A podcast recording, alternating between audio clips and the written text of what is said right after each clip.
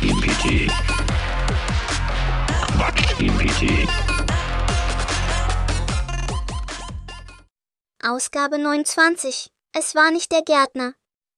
Also Leute, ich hab's raus. Der Mörder ist ein James Bond-Fanatiker. Er hat die Tat mit einer vergifteten Martini-Olive begangen.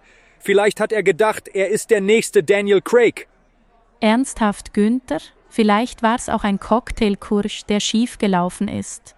Heute lernen wir, wie man den perfekten Mord Martini mixt. Ich habe hier eine DVD von Casino Royale neben der Leiche gefunden. Entweder der Täter ist ein Filmkritiker mit extremen Methoden oder er wollte nur zeigen, dass er ein echter Connoisseur ist. Überall am Tatort waren diese Spionage-Gadgets. Ich mein, wer braucht schon eine Uhr, die gleichzeitig ein Laser und ein Toaster ist? Vielleicht war das Ganze auch ein missglückter Flirtversuch. Hallo Schönheit. Ich bin Bond, James. Oh Mist, sie ist tot. Und diese ganzen Bond-Zitate. Ich erwarte, dass Sie sterben, Mr. Bond. Unser Täter ist entweder sehr theatralisch oder hat zu viele Filme geschaut. Ich frage mich, ob er auch die Katze von Blofeld hat.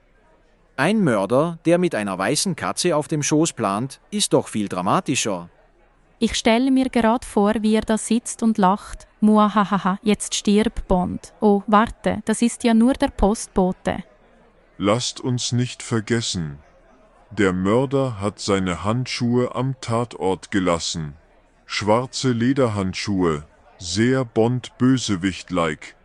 Aber vielleicht hat er einfach nur kalte Hände gehabt. Ich werde die Welt erobern, aber zuerst brauche ich etwas gegen diese Eiseskälte. Quatsch PT. Quatsch PT.